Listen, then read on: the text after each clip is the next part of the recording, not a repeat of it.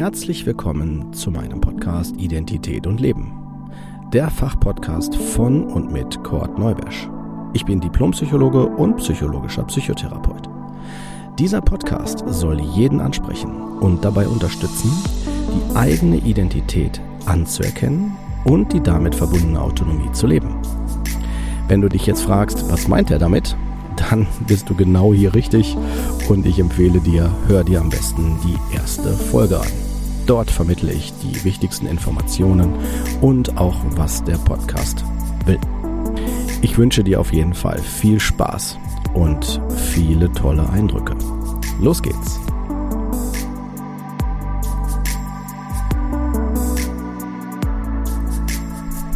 Herzlich willkommen zu einer neuen Folge von Identität und Leben.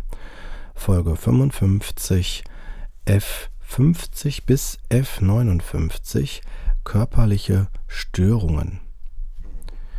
In diesem Bereich werden wir uns mit dem großen Feld der Essstörungen beschäftigen, genauso dann auch wie die nicht-organischen Schlafstörungen, sexuelle Funktionsstörungen, die nicht verursacht durch eine organische Störung oder Krankheit sind und F53 haben wir hier noch psychische und Verhaltensstörungen im Wochenbett und F54 psychologische Faktoren und Verhaltensfaktoren bei anderorts klassifizierten Krankheiten, F55 schädlicher Gebrauch von nicht abhängigkeitserzeugenden Substanzen und F59 nicht näher bezeichnete Verhaltensauffälligkeiten bei körperlichen Störungen und Faktoren.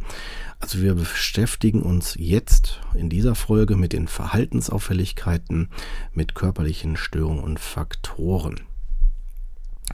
Die F50 beginnt mit dem Bereich, dem großen Bereich der Essstörungen.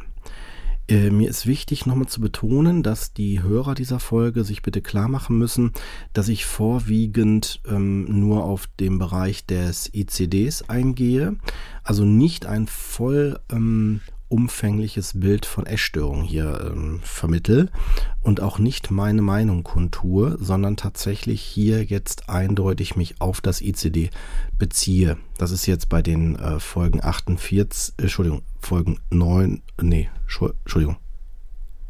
Das ist vor allen Dingen bei den Folgen 50 bis 59 der Fall von Identität und Leben, weil da gehen wir die ganzen ICD-Diagnosen durch damit ihr eine Vorstellung davon habt, was wird denn überhaupt in Form von Diagnosen im Bereich der Medizin und Ärzteschaft verwendet. Und wie gesagt, heute beginnen wir mit dem Bereich der Essstörung F50.0. Was ist der Bereich der Anorexia nervosa? Ja, der, äh, das ist, man könnte sagen, das ist der schwerwiegendstere Teil in Bezug auf äh, einer notwendigen akuten Versorgung, wenn diese Diagnose im Vollblütezustand vorhanden ist. Das heißt also, wenn alle Symptome, ähm, alle Kriterien erfüllt sind und auch stark ausgeprägt sind, kann dieser Zustand lebensbedrohlich sein. Und die Anorexie ist durch eine nämlich absichtlich selbst herbeigeführte oder aufrecht erhaltenden Gewichtsverlust charakterisiert. Das heißt, die Personen fühlen sich als zu dick und sie wollen an der Stelle auch weiter abnehmen. Am häufigsten ist die Störung bei heranwachsenden Mädchen und jungen Frauen beobachtet worden. Heranwachsende junge oder junge Männer, Kinder vor der Pubertät und Frauen bis zur Menopause können ebenfalls betroffen sein. Also damit könnte man schon fast sagen, es sind fast alle, wobei tatsächlich die ähm, bisher die, äh, der überwiegende Teil sich im Bereich der Frauen sich abspielt, was hier der ICD sagt. Die Krankheit ist mit einer spezifischen Psychopathologie verbunden, wobei die Angst vor einem dicken Körper und einer schlaffen Körperform als eine tief verwurzelte überwertige Idee besteht und die Betroffenen einen sehr, eine sehr niedrige Gewichtsschwelle für sich selbst festlegen. Das bedeutet also, dass die sagen, Mensch, ich bin hier an den Beinen oder hier am Bauch viel zu dick und wenn jemand anders das sieht, würde der wahrscheinlich sagen, oh, du bist doch da viel zu dünn. Aber die Personen nehmen das anders wahr. Das ist quasi ein Kriterium, das nennt man an der Stelle, dass die eine äh, Körperwahrnehmungsstörung haben oder anders gesagt, die Selbstwahrnehmung zu fett zu sein und die damit aufdrängende Furcht, zu dick zu werden. Und diese niedrige Gewichtsschwelle, das heißt also, die man da selber sich ansetzt, ist tatsächlich die, die auch die Lebensbedrohung mit sich bringt, weil sie so niedrig ist, dass der BMI, also Body Mass Index, ähm, an der Stelle in einen gefährlichen Bereich geht. Man sagt so als Orientierung, das sollte so 17,5 Prozent sein. Das ist so der, der, der Wert, der so gesagt wird, ab einem Wert von, also einem ICD von von 17,5 ähm, und dann immer weniger ist ein äh, Kriterium für eine für eine äh, Anorexia nervosa. Wobei hier muss man fairerweise sagen, das ist nicht einheitlich beobachtbar. Warum? Ab einem BMI von 17,5 und weniger spricht man von einem Untergewichtsbereich, der krankhaft bzw. gesundheitsgefährdend eingestuft wird. Und das kann gehen bis zu 15 oder auch ein BMI von 13, wobei der BMI von 13 äh, in den meisten Fällen lebensbedrohlich bis hin zu auch ähm, einer tödlichen Ausgang führen kann und eine klinische Notwendigkeit in den meisten Fällen hervorruft. Dann haben wir den Gewichtsverlust als weiteres Kriterium, dass man also versucht, durch Speisen, ähm, die man äh, zu sich nimmt, selbst sogar die hochkalorisch sind, also heißt mit anderen Worten, wenn ich jetzt ähm, merke, oh, die Person hier, die ist aber so extrem untergewichtig, aber irgendwie ist die doch total gut. Das heißt, eigentlich müsste es ja dann vielleicht doch eine ganz andere Problematik sein. Ja, der Hintergrund ist der, dass die Person durch selbstinduziertes ähm, Erbrechen, induziertes Abführen, übertriebene körperliche Aktivität oder auch den Gebrauch von Appetitzyklern und Diuretika. Diuretika heißt also, dass es da an der Stelle eine ausschwemmende Wirkung hat, dass ich also den Urin, also über den Wasserhaushalt versuche, mein Gewicht zu reduzieren, versucht man das halt dadurch herbeizuführen bei der Anorexie. Dann ein weiteres Kriterium, wie gerade schon genannt, war die Körperschemastörung, ne, dass man sich also als zu dick wahrnimmt. Ein weiteres wichtiges Kriterium ist die endokrine Störung auf der Hypothalamus-Hypophysen-Gonadenachse. Das heißt also das, was der Hormonhaushalt, was den Hormonhaushalt betrifft. Und bei Männern sagt man zum Beispiel, dass die dann ein Libido oder Potenzverlust ähm, erleben und bei Frauen die Amenorrhoe, das bedeutet das Ausbleiben der Regelblutung, was häufig bei einem schon äh, deutlich reduzierten BMI im Untergewichtsbereich sich abzeichnet. Wobei nicht immer. Das heißt also, es gibt Betroffene, die sagen, ich habe doch noch meine Regelblutung. Ne, das kann man ja gar nicht daran festmachen. Das ist also nicht automatisch immer ein, also der Hinweisreiz, aber ein wichtiger. Dann äh, die Beginn der Erkrankung ist vor der Pubertät äh, mit einer Verzögerung, aber auch meistens in dem Jugendalter dann manifestiert. Und es gibt verschiedene Formen. Einmal den restriktiven Typus, die restriktive Form, das ist die F50.00. Das ist die Anorexie ohne aktive Maßnahmen zur Gewichtsabnahme. Kein Erbrechen abführen und dergleichen. Und die bulimische Form, das ist die F50.01, das ist die Anorexie mit aktiven Maßnahmen zur Gewichtsabnahme. Das heißt also, die ist, wie gerade schon auch angeführt, durch Erbrechen abführen und dergleichen wird dem der Gewichtszunahme gegengesteuert. So müsst ihr euch das äh, vorstellen. Dann haben wir den Bereich der atypischen Anorexia nervosa. Da muss man von ausgehen, wenn diese Diagnose, die wird dann vergeben, wenn man sagt, es gibt teilweise Symptome, Kriterien, die erfüllt sind, aber nicht alle. Und äh, das wäre dann eher der Bereich der atypischen Form. Dann haben wir den Bereich der F50.2, Bulimia nervosa. Hier sind die diagnostischen Kriterien vor allen Dingen die Fressattacken, so sagt man umgangssprachlich, mit mindestens zweimal pro Woche innerhalb von drei Monaten äh, starker Nahrungszufuhr. Andauernde Beschäftigung mit dem Essen ist ein weiteres Kriterium und gleichzeitig auch eine mögliche unwiderstehliche Gier oder Zwang zu essen. Man sagt so Craving, so eine Anziehungskraft, das zu tun. Und diese beiden Punkte, die ich jetzt hier genannt habe zur Bulimia, sind gleichzeitig auch Ausschlusskriterien Kriterien für die Anorexia. Warum? Weil die Anorexia ja gerade das vermeiden will. Also sie möchte ja nicht viel essen, weil man will ja kein Gewicht zunehmen. Und auch das Beschäftigen im Sinne von, ah, oh, das will ich und das und so könnte ich essen und so, das wäre an der Stelle eher kontraindiziert. Bei einer Anorexia erlebt man das nur in Bezug auf, dass man schaut, was kann ich zu mir nehmen, damit ich nicht zunehme. Dann C, äh, Versuch der Gewichtszunahme durch Nahrung, durch eine oder mehrere der folgenden Verhaltensweisen, die man versucht dann dagegen zu steuern. Das eine ist das selbstinduzierte Erbrechen, das andere ist der Missbrauch von Abführmitteln, dann drittens zeitweilige Hungerperioden oder viertens der Gebrauch von Appetitzüglern, Schilddrüsenpräparaten oder Diuretika. Ähm, und man muss wissen, dass bei Diabetikern sogar, wenn das auch vorherrscht, kann es zu einer Vernachlässigung der Insulinbehandlung kommen, was auch nochmal dazu führt, dass man dann an der Stelle weniger zu sich äh, nimmt oder ähm, also äh, beziehungsweise äh, weniger, ähm, ähm, wie sagt man, zunimmt. So. Dann haben wir noch das Kriterium der Selbstwahrnehmung. Man nimmt die Person neben sich als zu fett wahr und die haben auch eine Angst, zu dick zu werden. Und das führt dann meistens auch zu einem und also kann zu einem Untergewicht führen, wobei die bei der Bulimia eher ein Normalgewichtsbereich beobachtet wird. Dann haben wir den Bereich der F50.3.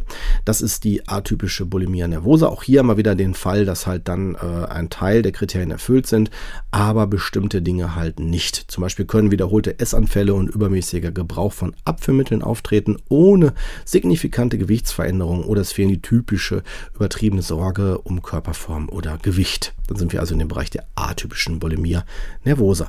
Und wenn wir jetzt auch nochmal hinschauen, was hat das denn, was, was, was macht das denn in meinem Körper? Also im Grunde genommen, was sind die Folgeerscheinungen? Gerade dieses Erbrechen kann zu Zahnschäden führen. Dann gibt es die Möglichkeit, dass die Schilddrüse sich äh, anschwillt oder auch entzündet. Also man spricht dann von einer äh, Pankreatitis. Dann haben wir vielleicht starke abdominale Schmerzen, Fieber, Tachykardien und in einer starken Form der Unter, des Untergewichtsbereichs, gerade bei der Anorexie, kann es auch zu so einem was zu einem, zu einem dicken Bauch führen. Das spricht man dann davon, weil das bläht sich dann so, wenn man so will, dann da auch auf. Das äh, gibt's, dann gibt es die Elektrolytstörungen, also durch, wie durch Natrium und Kalium, einfach dadurch, dass nicht entsprechende Nahrung zugeführt wird und im Körper bleibt.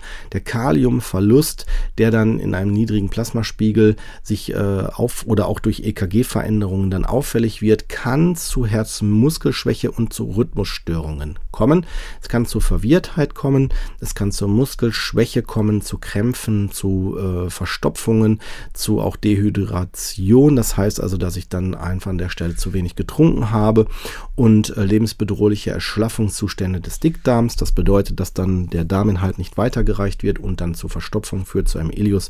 Und das ist dann lebensbedrohlich innerhalb von wenigen Stunden, also von Stunden bis, bis wenigen Tagen. Bei ähm, 80 Prozent der anorektischen und 50 Prozent der bulimischen Patienten kann es auch zu trockener Haut und trockener, brüchiger Haare kommen. Und äh, all das, was ich hier jetzt äh, geschildert habe, sind Phänomene, die hinweisen darauf, dass der Körper schon auf diese psychischen Verhaltensweisen reagiert. So muss man sich das vorstellen.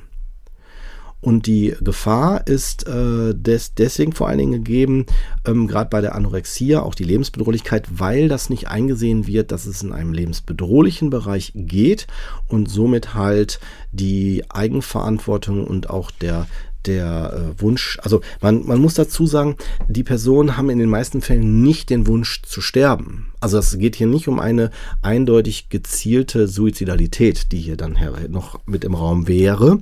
Das ist eher so, dass man das billigend in Kauf nimmt. So muss man sich das vorstellen. Dann haben wir den Bereich der ähm, F50.4. Das ist die Essattacke bei anderen psychischen Störungen, also ein übermäßiges Essen als Reaktion auf belastende Ereignisse wie etwa Trauerfälle, Unfälle und Geburt. Man könnte fast sagen, in dem Bereich finden wir uns auch wieder, wenn es um den Bereich Binge-Eating geht. Also die Binge Eating-Störung. Das ist nämlich eine Essstörung, die bei periodischen Heißhungeranfällen ähm, mit Verlust der bewussten Kontrolle auch über das Essverhalten kommt. Also richtige Essattacken, wo ich mich kreuz und quer durch die ganzen Sachen durchesse, könnte man auch sagen. Und das führt dann dazu, dass ich extrem zunehme. Und äh, das ist auch tatsächlich eines der größten, kann man sagen, Probleme ne, das, was dabei äh, mit sich bringt, also dass die Personen dann tatsächlich im Adipositas-Bereich äh, sich wiederfinden mit den entsprechenden auch möglichen Folgeerkrankungen. Ähm, Im ICD ist das tatsächlich nicht so gut wiederzufinden, im ICD-10, ähm, im DSM-4 schon eher und auch im DSM 5. Also man spricht vor allen Dingen von äh, wiederholten Episoden von Essanfällen, die folgende Sachen haben müssen Essen einer Nahrungsmenge in einem abgrenzten Zeitraum. Das heißt also in einem zweistündigen Zeitraum, die definitiv größer ist als für die meisten Menschen, was die äh, Nahrungszunahme betrifft, die man also dann zu sich nimmt und auch unter ähnlichen Essen gegessen werden äh, und ähnlichen Umständen gegessen, essen, gegessen werden würden. So, mein Gott. Und ähm, ja, das, das führt dann dazu, dass die Menschen auch tatsächlich kreuz und quer essen. Also es kann sein, dass ich zum Beispiel einen Toast zusammen mit einer Gurke und vielleicht noch Nutella und äh, also hochkalorisch kalorische Sachen, fetthaltige Sachen, wo man sagt schon von außen, von, wenn man von außen drauf schaut, uiuiui, das ist ja, also so kann ich mir es gar nicht vorstellen, so zu mir zu nehmen, dass man fast schon sagen kann, es spielt gar keine Rolle, was es ist. Dann das Gefühl des Kontrollverlustes auch über das Essen während der Episode, so muss man sich das vorstellen. Das ist eigentlich das Hauptkriterium.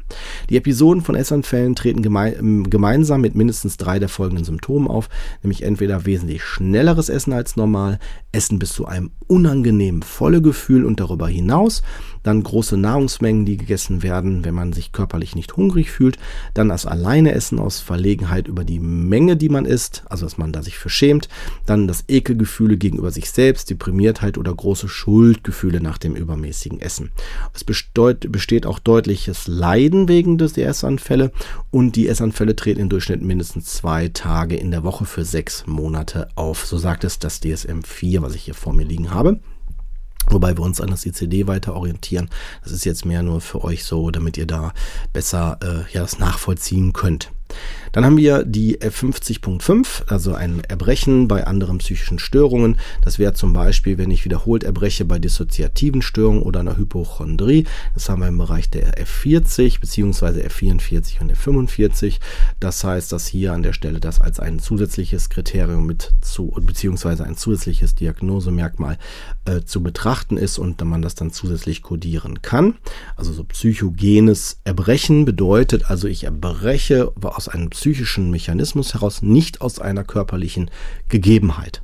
Dann F50.8, sonstige Erstörungen, da reden wir von Pika bei Erwachsenen, das kommt später nochmal im F90er Bereich bei Kinder, Jugendlichen nochmal äh, auf uns zu, hier aber schon mal erwähnt im Bereich der Erwachsenen nämlich Pika oder das Pika-Syndrom, äh, bezeichnet eine seltene Essstörung, die ähm, kennzeichnet, dass man äh, an der Stelle eher Dinge oder Gegenstände als menschlichen Verzehr wählt. Also zu dem, was wir essen, so meine ich das, ne, wie etwa Erde, Asche, Kalk, Lehm, Sand, Steine, Papier, Farbschnitzel oder Pflanzenteile. Ne, das habe ich jetzt entnommen aus Wikipedia. Und äh, das ist also das Pika-Syndrom, was hier beschrieben wird. Im ICD ähm, ist das an der Stelle jetzt ähm, also so erstmal nur mit am Rande erwähnt. Dann haben wir noch den F-Bereich F50.9, also die Essstörung nicht näher bezeichnet. Und somit haben wir den Bereich der, der Essstörung, was die, die ICD-Kodierung betrifft, erstmal als Überblick genannt. Gehen wir weiter mit dem F51, da sind wir nämlich im Bereich der nicht organischen Schlafstörung. Da müsst ihr euch vorstellen, dass halt eine Schlafstörung eher Symptome einer anderen psychischen oder körperlichen Krankheit sein können und ob eine Schlafstörung bei einem bestimmten Patienten ein eigenständiges Krankheitsbild oder einfach Merkmal einer anderen Krankheit ist, sollte auf der Basis des klinischen Erscheinungsbildes und des Verlaufs sowie aufgrund therapeutischer Erwägungen und Prioritäten zum Zeitpunkt der, des, des, des Gesprächs oder des, des, des, der Präsenz, wenn die Personen dann da sind, entschieden werden. Wenn die Schlafstörung eine der Hauptbeschwerden darstellt und als eigenständiges Zustandsbild aufgefasst wird, dann soll diese Kodierung, die ich jetzt hier gleich nennen werde, gemeinsam mit dem dazugehörigen Diagnosen verwendet werden, welche die dann halt die Symptomatik am besten genauer, konkreter beschreibt. Wir haben also einmal die F51.0, das ist die nicht organische Insomnie. Und die Insomnie ist ein Zustandsbild mit einer ungenügenden Dauer und Qualität des Schlafs, das über einen beträchtlichen Zeitraum besteht und Einschlafstörungen, Durchschlafstörungen und frühmorgendliches Erwachen einschließt. Es ist übrigens auch ein häufiges Symptom vieler psychischer und somatischer Störungen und sollte nur zusätzlich klassifiziert werden, wenn, sich, wenn sie das klinische Bild beherrscht. Dann haben wir die F51.1, die nicht organische Hypersomnie. Hypersomnie ist de definiert entweder als Zustand exzessiver Schläfrigkeit während des Tages oder Schlafattacken, die nicht durch eine inadäquate Schlafdauer erklärbar sind oder durch verlängerte Übergangszeiten bis zum Wachzustand nach dem Aufwachen. Bei Fehlen einer organischen Ursache für die Hypersomnie ist dieses Zustandsbild gewöhnlich mit einer anderen psychischen Störung verbunden. F51.2 nicht organische Schlafstörungen des Schlaf-Wach-Rhythmus. Also eine Störung des Schlaf-Wach-Rhythmus ist definiert als Mangel an Synchronizität zwischen dem individuellen Schlaf-Wach-Rhythmus und dem erwünschten Schlaf-Wach-Rhythmus der Umgebung. Das führt dann zu Klagen über Schlaflosigkeit und oder und Hypersomnie, also wenn ich sehr viel schlafe. Dann haben wir die F51.3, das Schlafwandeln, also auch Somnambulismus. Und das Schlafwandeln oder der Somnambulismus ist ein Zustand veränderter Bewusstseinslage, in dem Phänomene von Schlaf und Wachsein kombiniert sind. Während einer schlafwandlerischen Episode verlässt die betreffende Person das Bett, häufig während des ersten Drittels des Nachtschlafs, geht umher, zeigt ein herabgesetztes Bewusstseins, verminderte äh, Reaktivität und Geschicklichkeit. Nach dem Erwachen besteht meistens keine Erinnerung an das Schlafwandeln. Dann haben wir den F51.4, den Pavor Nocturnus. Das ist vorwiegend, äh, also wird das beobachtet bei Kindern aber natürlich auch möglich bei Erwachsenen. Das ist äh, nächtliche Episoden äußer, äußerster Furcht und Panik mit heftigem Schreien, Bewegen und starker autonomer Erregung. Die betroffene Person setzt sich oder steht mit einer Panikschrei auf. Bei kleinen Kindern dann sitzen die dann so hochkant in dem Schlafsäckchen und äh, dann danach gewöhnlich während des ersten Drittels des Nachtschlafs passiert das und äh, häufig stürzt, die, äh, stürzen sie dann auch so zur Tür, wie um sich um zu entfliehen, wenn das jetzt Erwachsene sind, meist aber ohne den Raum zu verlassen. Nach dem Erwachen fehlt die Erinnerung und die Personen dann äh, gehen dann wieder in einen Schlaf über. Haben wir die F51.5, die Albträume. Das ist das Traumerleben voller Angst und Furcht mit sehr detaillierter Erinnerung an den Trauminhalt. Dieses Traumerleben ist sehr lebhaft. Themen sind die Bedrohung des Lebens, der Sicherheit oder der Selbstachtung. Oft besteht eine Wiederholung gleicher oder ähnlicher erschreckender Albtraumthemen. Während einer typischen Episode besteht eine autonome Stimulation, aber kein wahrnehmbares Schreien oder, oder eine Körperbewegung. Nach dem Aufwachen wird der Patient rasch lebhaft und orientiert. Dann haben wir noch F51.8, sonstige nicht-organische Schlafstörung und F51.9, nicht-organische Schlafstörung, nicht näher bezeichnet. So, dann sind wir schon dem Bereich auch durch. Dann haben wir noch den Bereich der F52 sexuelle Funktionsstörung, nicht verursacht durch eine organische Störung oder Krankheit. Ähm, die sexuelle Funktionsstörung verhindert die von der betroffenen Person gewünschte sexuelle Beziehung. Die sexuelle Reaktionen sind psychosomatische Prozesse. Das heißt, bei der Entstehung von sexuellen Funktionsstörungen sind gewöhnlich sowohl psychologische als auch somatische Prozesse beteiligt. Da haben zum einen F52.0 den Mangel oder den Verlust von sexuellem Verlangen. Das bedeutet, der Verlust des sexuellen Verlangens ist das Grundproblem und beruht nicht auf anderen sexuellen Störungen wie Erektionsstörungen oder Dyspareunie. Als Dyspareunie werden Schmerzen während der versuchten und vollzogenen vaginalen Penetration bezeichnet. Dann haben wir ähm, die F 52.1, die sexuelle Aversion und mangelnde sexuelle Befriedigung. Entweder ist der Bereich sexueller Partnerbeziehung mit so großer Furcht oder Angst verbunden, dass sexuelle Aktivitäten vermieden werden, zum Beispiel eine sexuelle Aversion, oder sexuelle Reaktionen verlaufen normal und ein Orgasmus wird erlebt, aber ohne die entsprechende Lust daran. Dann haben wir die F52.2, das Versagen genitaler Reaktionen. Das heißt, das Hauptproblem ist bei Männern die Erektionsstörung, also Schwierigkeit, eine für einen befriedigenden Geschlechtsverkehr notwendige Erektion zu erlangen und oder aufrechtzuerhalten. Bei Frauen ist das Hauptproblem mangelnde oder fehlende vaginale Lubrikation. Die Lubrikation beschreibt Geleitfähigkeit der Scheide. Das heißt also, dass das an der Stelle ausbleibt. Dann haben wir die F52.3 Orgasmusstörung. Das heißt, der Orgasmus tritt nicht oder nur stark verzögert ein. Die F52.4 ist die Ejaculatio precox, das heißt die Unfähigkeit, die Ejakulation ausreichend zu kontrollieren, damit der Geschlechtsverkehr für beide Partner befriedigend ist. Dann haben wir die F52.5, den nichtorganischen Vaginismus. Das bedeutet, ein Spasmus besteht, der die Vagina umgebende Beckenbodenmuskulatur betrifft, wodurch der Introitus vaginae verschlossen wird.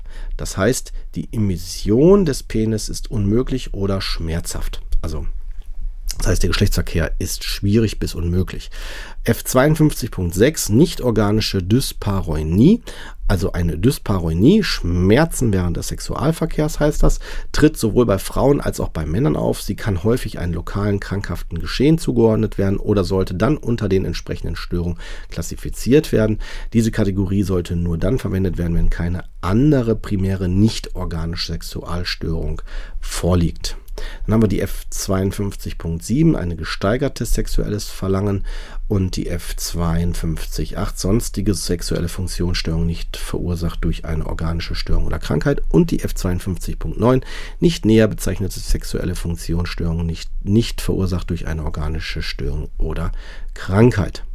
So, dann haben wir den Bereich der F53. Das ist der Bereich der psychischen und Verhaltensstörungen im Wochenbett, anderorts nicht klassifiziert. Hier sind nur psychische Störungen im Zusammenhang mit dem Wochenbett zu klassifizieren. Das bedeutet zum Beispiel die F53.0, leichte psychische und Verhaltensstörungen im Wochenbett, nicht anders äh, irgendwo klassifiziert. F53.1, schwere psychische oder Verhaltensstörungen im Wochenbett, andersorts nicht klassifiziert. Und F 53.8 sonstige psychische und Verhaltensstörungen im Wochenbett anderorts nicht klassifiziert und F53.9 psychische Störungen im Wochenbett nicht näher bezeichnet. Hier wird verschlüsselt, entweder weil nur ungenügende Informationen verfügbar sind oder weil man annimmt, dass spezielle zusätzliche klinische Aspekte vorliegen, die ihre Klassifikation an einer anderen Stelle unangemessen erscheinen lassen. Dann haben wir den Bereich der F54, das sind die psychologischen Faktoren oder Verhaltensfaktoren bei anderorts klassifizierten Krankheiten. Diese Kategorie sollte verwendet werden, um psychische Faktoren und Verhaltenseinflüsse zu erfassen, die eine wesentliche Rolle in der Ätiologie körperlicher Krankheit spielen, die in anderen Kapiteln äh, der ICD-10 klassifiziert werden. Die sich hierbei ergebende psychische Störungen sind meist leicht, oft oft lang anhaltend, wie zum Beispiel Sorgen, emotionale Konflikte, ängstliche Erwartungen und rechtfertigen nicht die Zuordnung zu einer anderen, äh, zu einer der anderen Kategorien des Kapitels. Ne, und dazu ähm, könnte sowas zum Beispiel sein, äh, zum Beispiel bei Asthma oder Colitis ulcerosa, Dermatitis, Magenulkus, also als bei, das sind jetzt rein körperliche Erkrankungen, Reizdarmsyndrom, Urtikaria. Ähm, ja, das sind alles Erkrankungen des, des Körpers, der verschiedenen Bereiche des Körpers, ohne die jetzt noch weiter hier aufzuschlüsseln. Dann haben wir den Bereich der der F55, das ist der Bereich des schädlichen Gebrauchs von nicht abhängigkeitserzeugenden Substanzen, was wir ja schon bei F10 bis F19 hatten, nämlich die psychotropen Substanzen, haben wir hier jetzt die nicht abhängigkeitserzeugenden Substanzen. Und zwar sind das eine große Zahl von Arzneimitteln und Naturheilmitteln, die hier missbräuchlich benutzt werden könnten. Da gibt es zum Beispiel einmal den Bereich der F55.0, das sind Antidepressiva Antidepressiva, F55.1, das sind Laxantien. Dann also zum, zum was, was den Stuhlgang des Abführen betrifft, dann F55.2, das sind Analgetika. Analgetika sind schmerzstillende oder schmerzlindernde Arzneimittel, die zur Behandlung chronischer und akuter Schmerzen eingesetzt werden. Dann F55.3 die Antazida. Antazida sind eine Gruppe von Medikamente, die gegen Sodbrennen, saures, saures Aufstoßen und andere säurebedingte Magenbeschwerden eingesetzt werden. Dann haben wir die F55.4, ist der Bereich der Vitamine, F55.5 Steroide und Hormone, dann F55.6, also Pflanzen- oder Naturheilmittel, F55.8 sonstige und F55.9 nicht näher bezeichnete Substanzen. Der Versuch, den Gebrauch der Substanz entgegenzusteuern oder ihn zu verbieten, stößt oft auf Widerstand. Bei Laktantien und Analgetika führt der Missbrauch trotz Warnungen vor oder sogar trotz der Entwicklung derselben zu körperlichen Schäden wie Nierenfunktions- oder Elektrolytstörungen. Obwohl die betreffende Person ein starkes Verlangen nach der Substanz hat, entwickelt sich keine Abhängigkeit bzw. keine Entzugsymptome wie bei den äh, Substanzen unter F10 bis F90, damit man da auch nochmal weiß, ah, okay, hier ist an der Stelle eine Unterscheidung zu finden. Dann haben wir noch den Bereich der F59, das ist die nicht näher bezeichnete Verhaltensauffälligkeit bei körperlichen Störungen und Faktoren. Und damit haben wir den Bereich der körperlichen Störungen und Faktoren durch. Und ähm, wir werden dann im nächsten, der nächsten Folge uns dem Bereich der Persönlichkeitsstörungen dann widmen. Das ist der Bereich der F60 bis F69. Bis dahin lasse ich euch auch erstmal wieder mit den Gedanken soweit bei euch. Lasst das mal sacken und ich wünsche euch erstmal eine angenehme Woche.